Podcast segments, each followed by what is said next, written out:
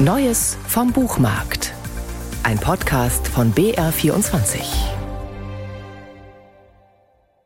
Rentiere sind stumm, selbst dann, wenn ihnen Gewalt angetan wird. Wenn sie schreien könnten, würden die Wilderer eher von ihnen ablassen. Dann müsste die neunjährige Elsa vielleicht nicht mit ansehen, wie ihr Rentierkalb getötet wird und sein Mörder ihr mit unmissverständlicher Geste bedeutet, zu schweigen. Elsa gehört zum indigenen Volk der Sami, genau wie ihre Schöpferin Ann-Helene Lestadius, die in Schweden als Kinder- und Jugendbuchautorin bekannt ist und mit Das Leuchten der Rentiere ihren ersten Roman für Erwachsene geschrieben hat. Die Sami, oft auch Lappen genannt, leben im äußersten Norden Europas. Rentiere bedeuten ihnen alles, schreibt Ann-Helene Lestadius. Sie sind der Inbegriff ihrer Identität.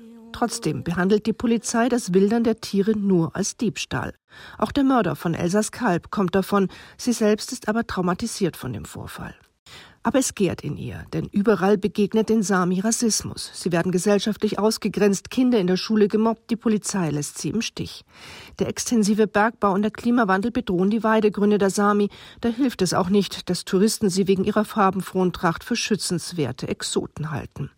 Elsas Wut wird mit den Jahren immer größer. Als Erwachsene fängt sie an, für ihre Kultur zu kämpfen und die Wilderer zu stellen. Das Leuchten der Rentiere ist eine literarische Bestandsaufnahme dessen, was es bedeutet, Sami zu sein. Im Schlechten wie im Guten, denn auch vom Guten gibt es sehr viel.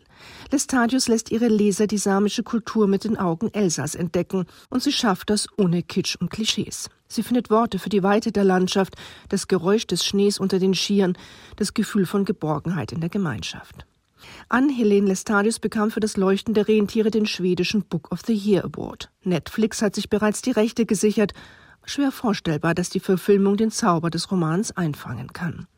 Das Leuchten der Rentiere ist bei Hoffmann und Kamper erschienen. Nichts für schwache Nerven ist Michelle Pavers Roman Schneegrab. Die Britin entführt ihre Leser in das Himalaya-Gebirge. Es sind die 1930er Jahre. Eine Gruppe von fünf Briten, darunter die Brüder Stephen und Kit, hat sich vorgenommen, als erste den Kanchenjunga zu besteigen, den dritthöchsten Berg der Welt, der zugleich als einer der tödlichsten gilt. Sie folgen der Route einer gleichermaßen berühmten wie katastrophalen Besteigung von 1906, auf deren Spuren sie auch immer wieder stoßen. Vier Männer waren damals gestorben. Kurz vor ihrer Abreise aus Darjeeling warnt der letzte Überlebende dieser Expedition Stephen eindringlich vor der Besteigung. Doch Stephen ist Wissenschaftler. Er glaubt nicht, dass ein Fluch auf dem Berg liegt.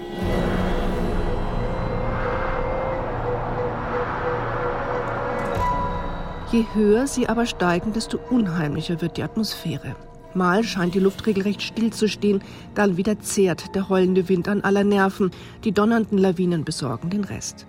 Alle plagen die Auswirkungen der Höhenkrankheit mit hämmernden Kopfschmerzen und Übelkeit. Doch erklärt die dünne Luft am Berg auch die beginnenden Halluzinationen? Oder ist die schemenhafte Gestalt, die sie aus der Ferne zu beobachten scheint, real? Schneegrab ist der perfekte Lesestoff für lange, dunkle Abende. Eine Mischung aus Bergsteiger und Gruselroman, gekonnt und atmosphärisch dicht geschrieben. Paver schafft eine gleichermaßen beklemmende wie faszinierende Atmosphäre, die auch durch die Rivalität der beiden Brüder gespeist wird. Schneekrab ist bei Piper erschienen.